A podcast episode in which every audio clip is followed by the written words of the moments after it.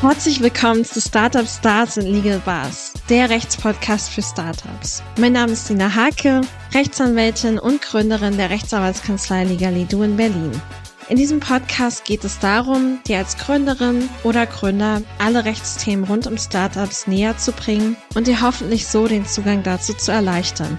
Also, lass uns loslegen.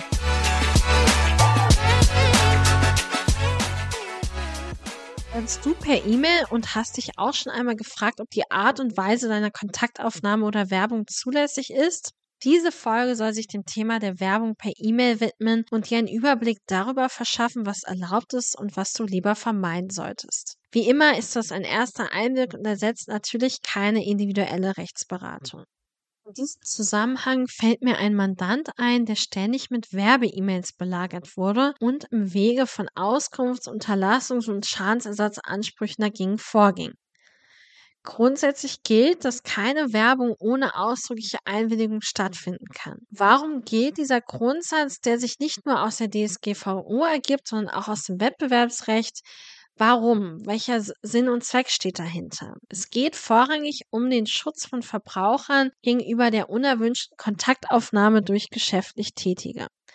Es wird durchaus als belästigend empfunden, ständig unerwünscht Werbe-E-Mails zu empfangen, die dann auch in das allgemeine Persönlichkeitsrecht eingreifen, indem sie durch die ständige Erreichbarkeit per E-Mail den Verbraucher belasten. Und wusstest du, dass im Jahr 2022 das Gesamtvolumen der Werbeaufwendung im Dialogmarketing in Deutschland, also Werbesendungen per Post, E-Mail oder Telefonmarketing, laut einer Studie der Deutschen Post bei rund 22,9 Milliarden Euro lag? Laut einer Studie von Litmus erhöhen Online-Marketer weltweit ihr Budget für E-Mail-Marketing um ca. 46 Prozent. Also absoluter Hochkurs, was E-Mail-Marketing angeht. Und heute möchte ich mich mal damit beschäftigen, welche drei Varianten erlaubter Werbung es eigentlich gibt. Der erste Klassiker, ich hatte es eben schon angedeutet, ist natürlich die Einwilligung des Empfängers einzuholen. Das ergibt sich auch aus Artikel 6 der DSGVO und die Einwilligung muss dabei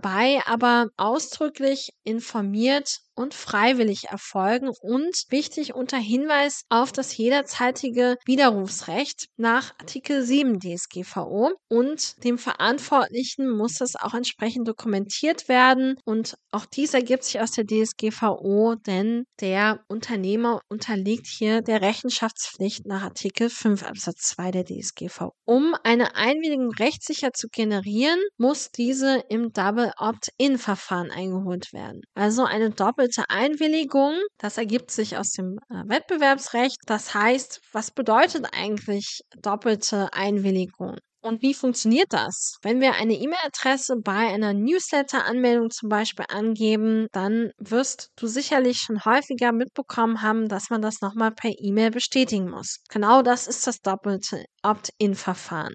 Man bekommt eine Bestätigungsmail an die angegebene Adresse, die nur vom tatsächlichen Inhaber der E-Mail-Adresse aufgerufen werden kann. Und wird die Beteiligung erteilt, erhält der betreffende Inhaber der E-Mail-Adresse künftig Nachrichten. Und so wird vermieden, dass jemand auf der Webseite bei der Newsletter-Anmeldung eine fremde E-Mail-Adresse nutzt und dann jemand Unbeteiligtes Werbenachrichten erhält. Das ist also hier die erste Möglichkeit, die erste Variante erlaubterweise Werbung per E-Mail zu verschicken. Der zweite Anwendungsfall ist die Bestandskundenwerbung per E-Mail. Also kannst du dich an deine ehemaligen Kunden und Vertragspartner wenden. Da hat man mal eine Ausnahme von der Einwilligung. Das gilt sowohl für den Kontakt mit Verbrauchern, also B2C, als auch B2B, Business to Business. Der Unternehmer oder die Unternehmerin muss die E-Mail-Adresse im Zusammenhang allerdings mit dem Verkauf einer Ware oder Dienstleistung vom Kunden erhalten haben. Und weiterhin erforderlich ist es, dass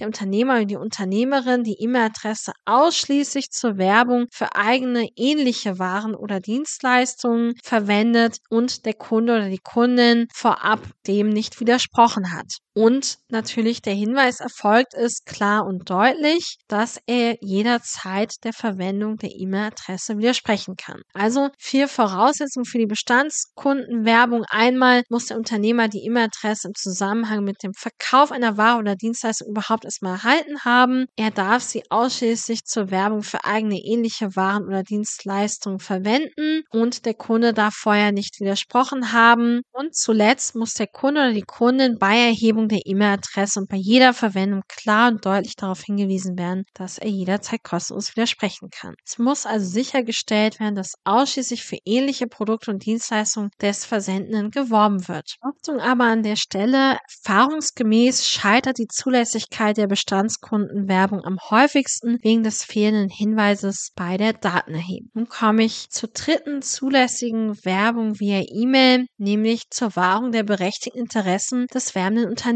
Das berechtigte Interesse kann sich ausdrücklich aus dem Interesse des Unternehmens an Direktwerbung ergeben, aber auch bei einem berechtigten Interesse des Unternehmens an Direktwerbung müssen grundsätzlich die schutzwürdigen Interessen des Betroffenen abgewogen werden. Und wann überwiegt was? Grundsätzlich geht man davon aus, dass das berechtigte Interesse des Unternehmers überwiegt, wenn der Betroffene vernünftigerweise absehen kann, dass möglicherweise eine Verarbeitung für Werbezwecke erfolgen wird. Eine solche Erwartungshaltung kann vor allem dann bejaht werden, wenn der Betroffene darüber informiert wurde, nämlich informiert bei der Datenerhebung über die Zwecke, für die die Daten verarbeitet werden sollen und über die einschlägige Rechtsgrundlage sowie das berechtigte Interesse an Werbung. Es lohnt sich also hier, den Betroffenen ausreichend über die Datenverarbeitungszwecke und das berechtigte Interesse zu informieren, um diese Ausnahme der zulässigen Werbung per E-Mail zu ermöglichen. Beachte jedoch auch hier, dass auch bei Annahme eines überwiegenden berechtigten Interesses im Sinne der DSGVO immer noch das Wettbewerbsrecht beachtet werden muss. Demnach ist E-Mail-Werbung ohne vorherige ausdrückliche Einwilligung nur dann zulässig, wenn mit ihr ausschließlich eigene eigene Produkte beworben werden, die dem ursprünglich vom Kunden gekauften Produkt ähnlich sind. Bei der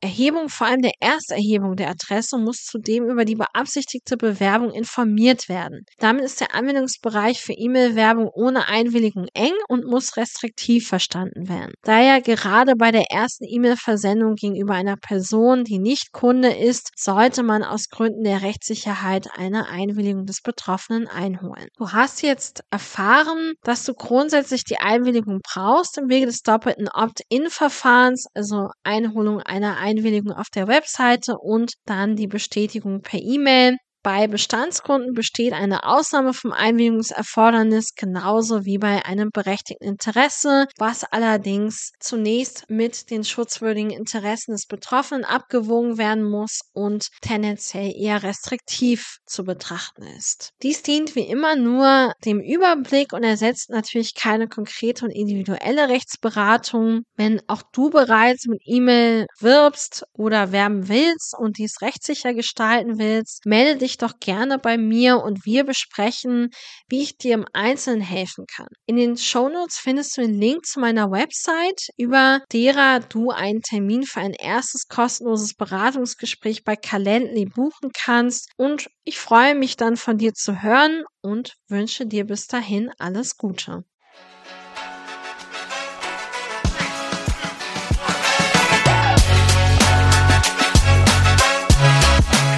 Danke, dass du heute dabei warst. Weitere Infos zu mir und meiner Arbeit findest du auf der Website legalidu.de. Wenn du selbst Gründerin oder Gründer bist und gerade mit diesem Problem zu kämpfen hast, dann buch dir doch gerne einen Termin für ein erstes kostenloses Beratungsgespräch auf meiner Website, um zu erfahren, wie ich dir im Einzelnen weiterhelfen kann. Ich freue mich, wenn du auch in der nächsten Folge mit dabei bist. Bis dahin, denk immer dran, dream big, style smart and stay legal. Bis dahin, alles Gute.